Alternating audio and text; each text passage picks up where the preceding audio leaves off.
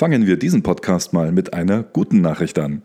Erzbischof Georg Genswein ist gestern, also Donnerstag, aus dem Krankenhaus entlassen worden. Es gehe ihm besser und es gehe bergauf, so Quellen aus dem unmittelbaren Umfeld des Privatsekretärs von Papst Emeritus Benedikt gegenüber CNA Deutsch.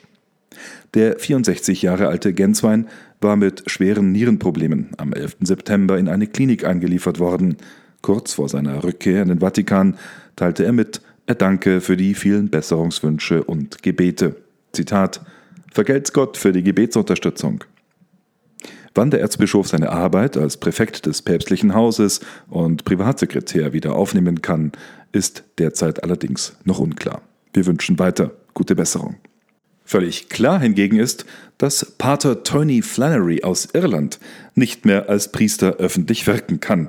Der Geistliche hat nicht nur behauptet, dass Frauen zu katholischen Priestern geweiht werden können, er weigerte sich nun auch, diese Aussage zu widerrufen wie er auch seine Thesen über homosexuelle Akte und die Gender-Theorie nicht zurücknehmen will. Der Vatikan hatte dem Priester, der seit acht Jahren deshalb nicht mehr öffentlich wirken darf, im Sommer eine neue Chance gegeben, seine Thesen zu widerrufen. Stattdessen teilte Flannery aber nun mit, er werde das Papier nicht unterzeichnen, das ihm dafür die Glaubenskongregation aus Rom zugeschickt hat was so manchen deutschen Katholiken, darunter auch den einen oder anderen Bischof und Funktionär vielleicht interessieren wird, die Thesen Flannerys ähneln zum Teil denen, die beim deutschen synodalen Weg wieder auf der Tagesordnung stehen sollen. Im Januar 2012 gründete der Priester Flannery dafür sogar eine Reformgruppe, die sich zum Auftrag gemacht hatte, einen besonderen Schwerpunkt auf, Zitat, den Vorrang des individuellen Gewissens und eine Neugestaltung des Dienstes in der Kirche lege, um die Gaben, die Weisheit und das Können aller Glaubensgemeinschaften, Männer wie Frauen, zu integrieren. Zitat Ende.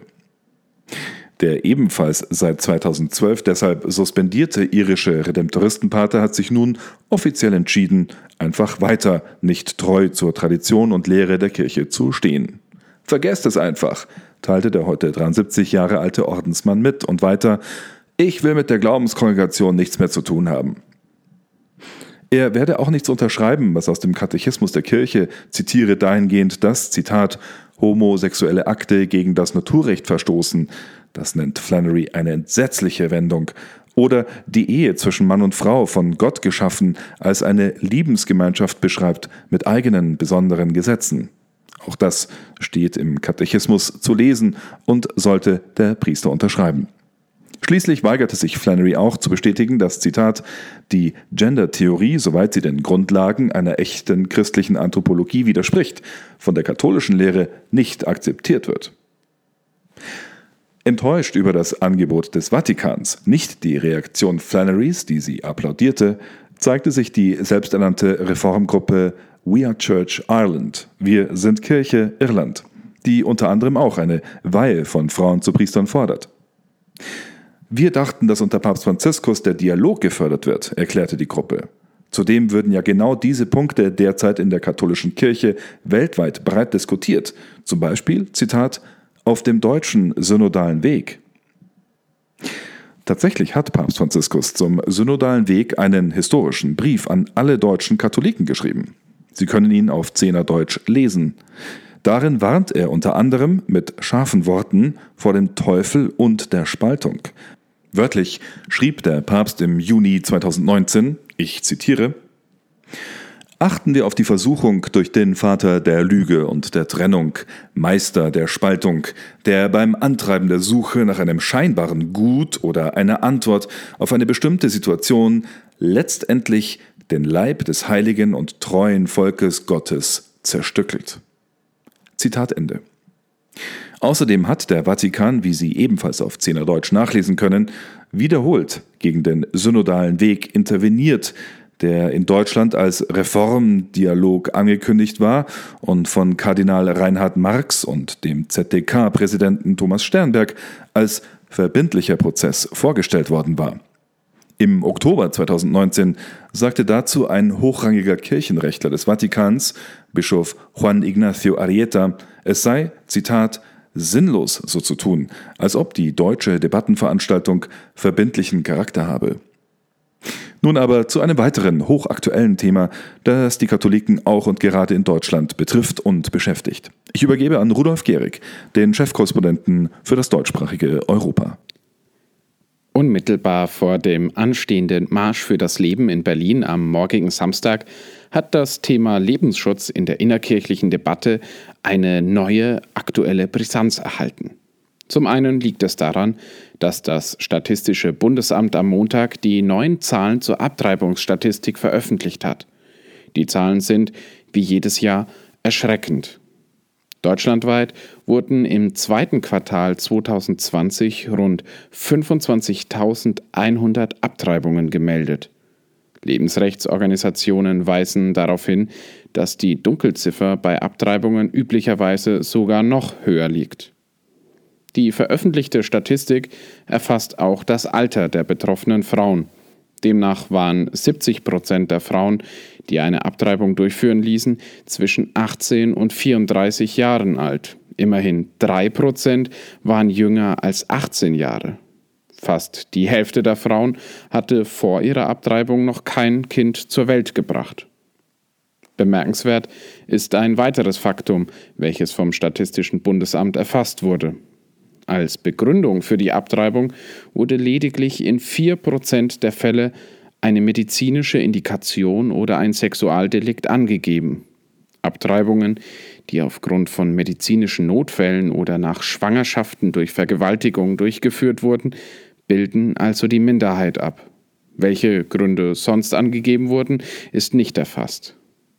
Nach Angaben des Statistischen Bundesamtes wurden außerdem 96 Prozent der gemeldeten Abtreibungen nach der sogenannten Beratungsregelung vorgenommen.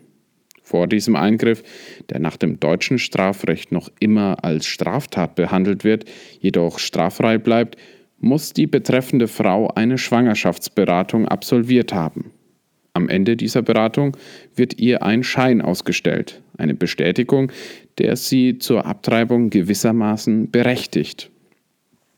Diese Regelung hat besonders innerhalb der katholischen Kirche in Deutschland Ende der 1990er Jahre für einen schweren innerkirchlichen Konflikt gesorgt. Papst Johannes Paul II.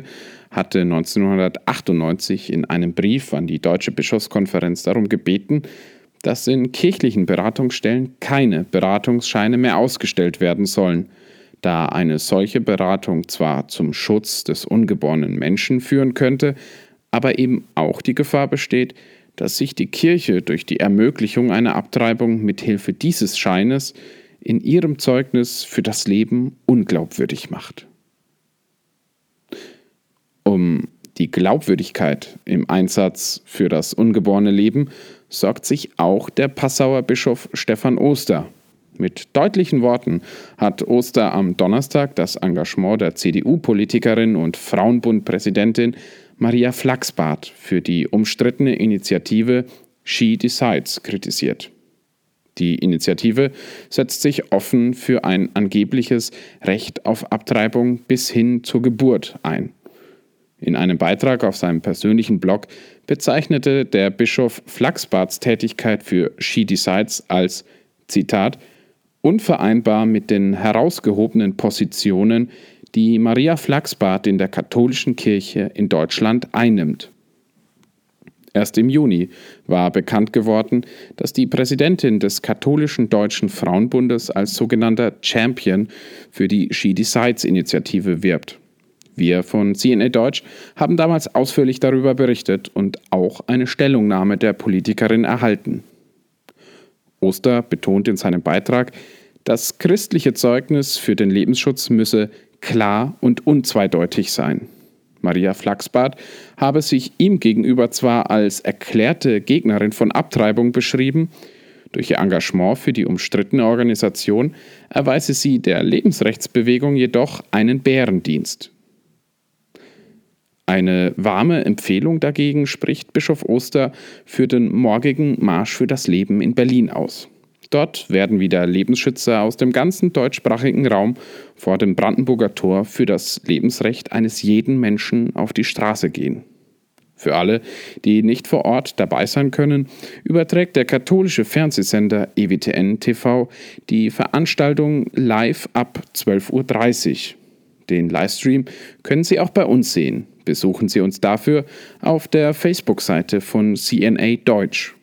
Alle weitere Nachrichten aus Deutschland und der Weltkirche finden Sie wie gewohnt bei uns unter www.cnadeutsch.de. Vielen Dank, Rudolf. Das war der Zehner Deutsch Podcast am Freitag, dem 18. September 2020. Mein Name ist Anjan Christoph Wimmer. Ich wünsche Ihnen alles Gute für das Wochenende, ob in Berlin oder anderswo. Gottes Segen. Und ja, wir hören uns.